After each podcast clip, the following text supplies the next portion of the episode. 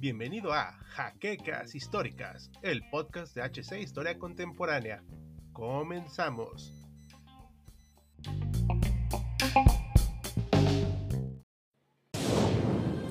Bienvenidos a HC Historia Contemporánea, la página histórica por excelencia.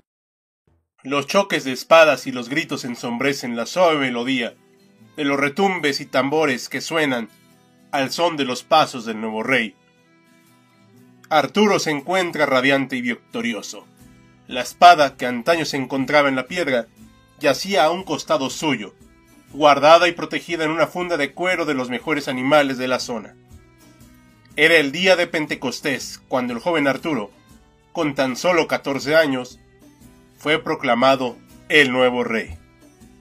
Como todavía era un joven inexperto que ni siquiera había sido nombrado como caballero, Arturo tenía que hacerse de una corte que le brindara su ayuda y sus mejores consejos. En primer lugar, como era de esperarse, fue el mago Merlín quien por mucho tiempo fue su consejero más cercano, seguido de su hermanazgo Kay, quien fue nombrado como senescal de Inglaterra. Era el momento de poner en marcha el nuevo reino. Pero el camino a seguir era sumamente arduo. Las constantes guerras y riñas entre los distintos señores feudales y caballeros poseedores de tierras habían hecho estragos en todo el país, que yacía empobrecido y muerto de hambre. Los primeros años de la monarquía de Arturo fueron duros, cansados y difíciles de manejar el nuevo rey se dedicó a viajar a lo largo y ancho de todo su territorio, no solo para dar la buena nueva a todo aquel que no había participado en el concurso, sino para establecer nuevos acuerdos, tratados y relaciones entre los distintos señoríos que anteriormente se llevan disputando las tierras. Pasados unos años se veía cierta paz en el horizonte, a lo que el soberano, cansado de tanto viaje y pelea en que se veía envuelto, decidió sentarse en una ciudad digna de su poder, Camelot. Ahí empezó a formar una orden de caballeros, a la que posteriormente se llamó y conoció como la Orden de la Mesa Redonda. Pero vayamos por partes. La primera estancia en Camelot no había sido fácil para el rey Arturo. Debido a su corta edad y a su inexperiencia tanto en el campo de batalla como en la administración de un reino entero, hicieron que muchos señores poseedores de tierras desconfiaran del nuevo gobierno y, por ende, quisieran derrocar al joven soberano. Uno de los tantos enemigos de Arturo fueron los reyes de Orkney, Lothian, Gwynedd, Powys, Gore y Garlot. Lastimosamente Camelot, algunas leyendas cuentan, se encontraba en una isla que, por si fuera poco, estaba rodeada de múltiples zonas enemigas del rey. Por lo que Melina al predecir el peligro que se avecinaba, hizo que Arturo saliera de la zona y se asuntara en la ciudad de Caerleon. Arturo pensaba para sí mismo sus siguientes pasos. Quería demostrar su destreza como rey, pero no quería estropear lo mucho que había logrado con otra cuerda de guerra. Lo primero que debía hacer era afianzar alianzas, por lo que por el aniversario de su coronación, hizo una gran fiesta el día de Pentecostés, a lo que invitó a numerosos señores y reyes de otras ciudades. Muchos aceptaron la invitación, pero no con el motivo de aceptar alianzas, sino de amenazar al nuevo rey. Por lo que Arturo y su pequeña corte se tuvieron que trasladar a una torre que fue rodeada de numerosos caballeros por alrededor de 15 días. Sin embargo, Merlín salió al rescate y empezó a hablar con la multitud que se hallaba en torno a la torre defendiendo la sangre de Arturo, quien fuera hijo de Uther como sangre real. Gracias a las palabras del mago, le dieron al rey el beneficio de la duda. Durante varias horas, puede que días, Arturo y los demás reinos entablaron diálogos de políticas, expansiones y alianzas. El nuevo rey tuvo lo que se propuso. Nuevos y fieles aliados, aunque también consiguió desesperados enemigos, entre los que se llama el rey Lot. Lo que empezó como una lucha de palabras, pronto se volvió una lucha de espadas. Arturo por primera vez hacía gala de Excalibur, mientras iba frente a frente contra los caballeros del rey Lot. Fue una guerra civil dentro de Caerleon. Reyes contra reyes, caballeros contra caballeros. Arturo, pese a ser un novato en el campo de batalla, logró vencer y derrotar a Lot, demostrando su poder y su verdadera fiereza como rey. Muchos reinos se pasaron a su lado mientras otros tantos huían despavoridos clamando venganza. Arturo fue coronado por segunda vez frente a la torre de su primera victoria campal.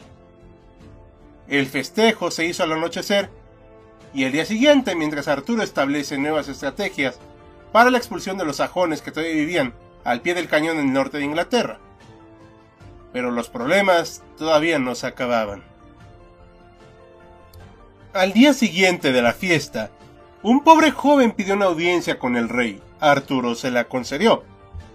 Este personaje de nombre Griflet, quien había sido un escudero de un antiguo caballero, exclamaba al rey que su antiguo señor había sido asesinado por el rey Pelinor, uno de los múltiples desertores y enemigos del monarca, el cual había plantado a sus tropas a lo largo del bosque con el fin de tender emboscadas a los aledos de Arturo. Griflet clamaba venganza, pero para esto debía ser un caballero. Arturo, convencido por el consejo de Merlín, le concedió el deseo y Griflet fue nombrado caballero. Ni tarde ni perezoso, con lanza y escudo a mano, este personaje se dirigió rumbo a la estancia de Pelinor y lo retó un duelo. Pelinor, burlándose de lo inexperto que parecía Griflet, aceptó el duelo y se batió en un combate de lanzas feroz contra el joven escudero hecho caballero. Griflet mm, perdió. Pero Arturo ya se hallaba listo para el combate, por lo que saliendo de su escondite, junto a decenas de caballeros, se batió mano a mano contra Pelinor, saliendo victorioso nuevamente Arturo. Si bien a Griflet, como bien pudo constatar Arturo, le faltaba mucho que aprender, le sobraba valentía, fidelidad y fiereza, por lo que el soberano decidió recompensarlo. Sir Griflet se convirtió en uno de los primeros caballeros de la mesa redonda. Arturo necesitaba más amigos, al mismo tiempo que necesitaba poner freno a sus enemigos por lo que su séquito y él marcharon hacia la ciudad de Londres para decidir los siguientes movimientos.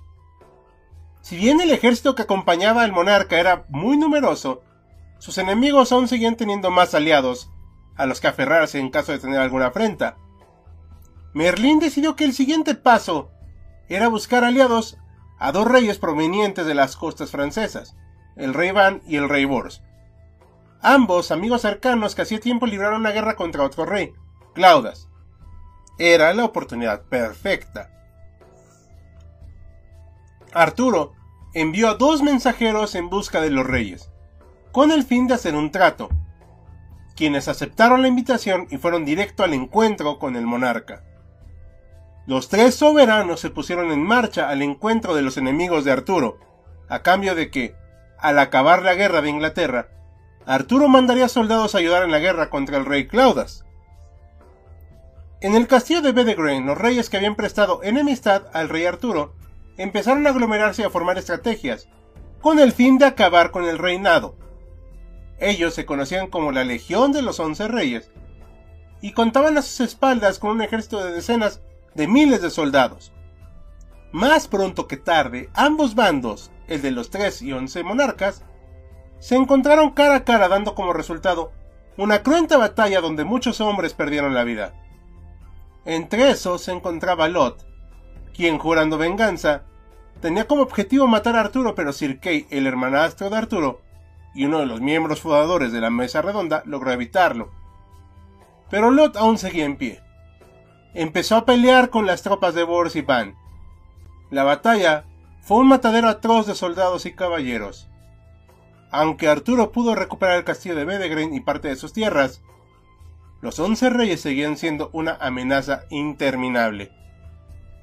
Pero había otro problema que cubrir, Gales.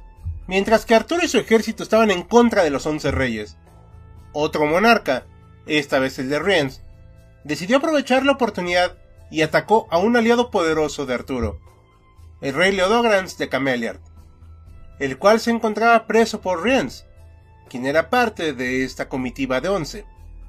Otra batalla se avecinaba esta vez en Cameliard, aunque para fortuna de Arturo, Van, quienes no tenían los recursos necesarios para establecer otra afrenta como la batalla contra los Once Reyes, esta fue mucho más fácil y rápida.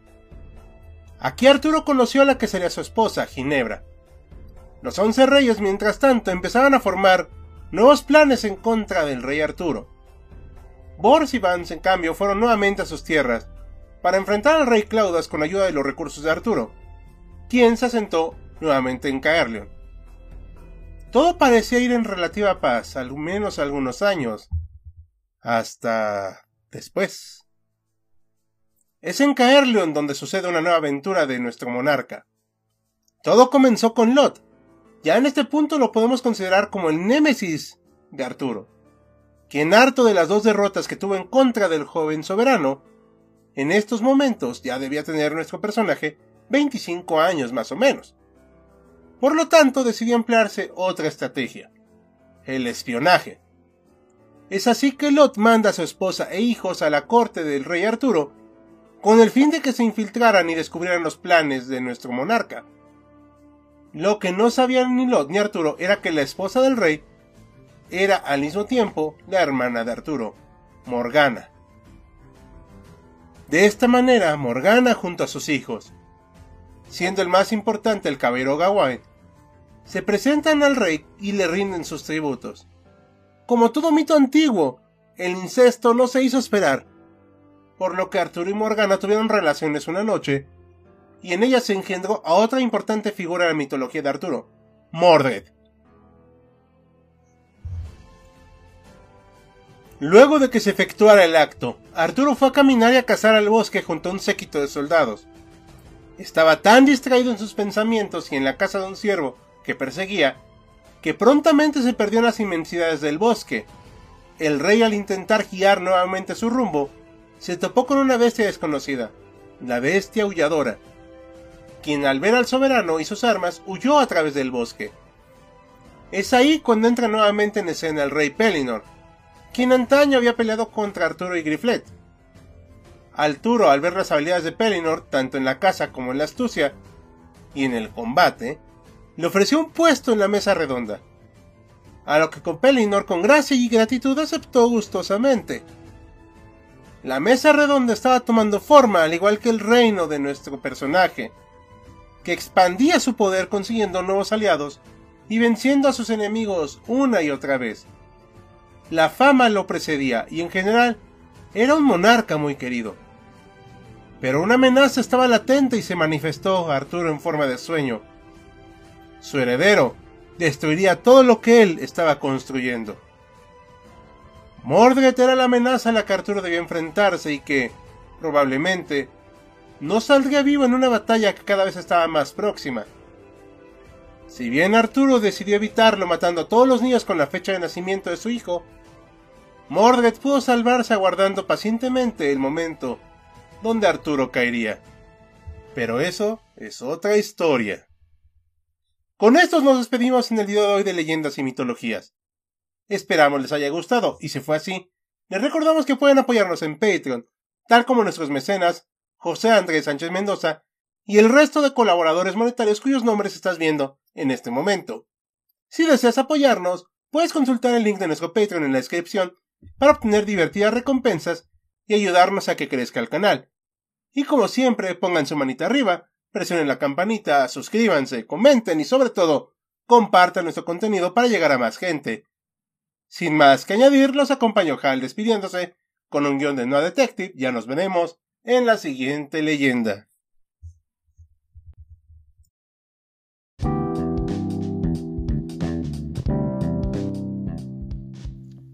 esperamos la siguiente semana en un nuevo episodio de Jaquecas Históricas, el podcast oficial de HC Historia Contemporánea.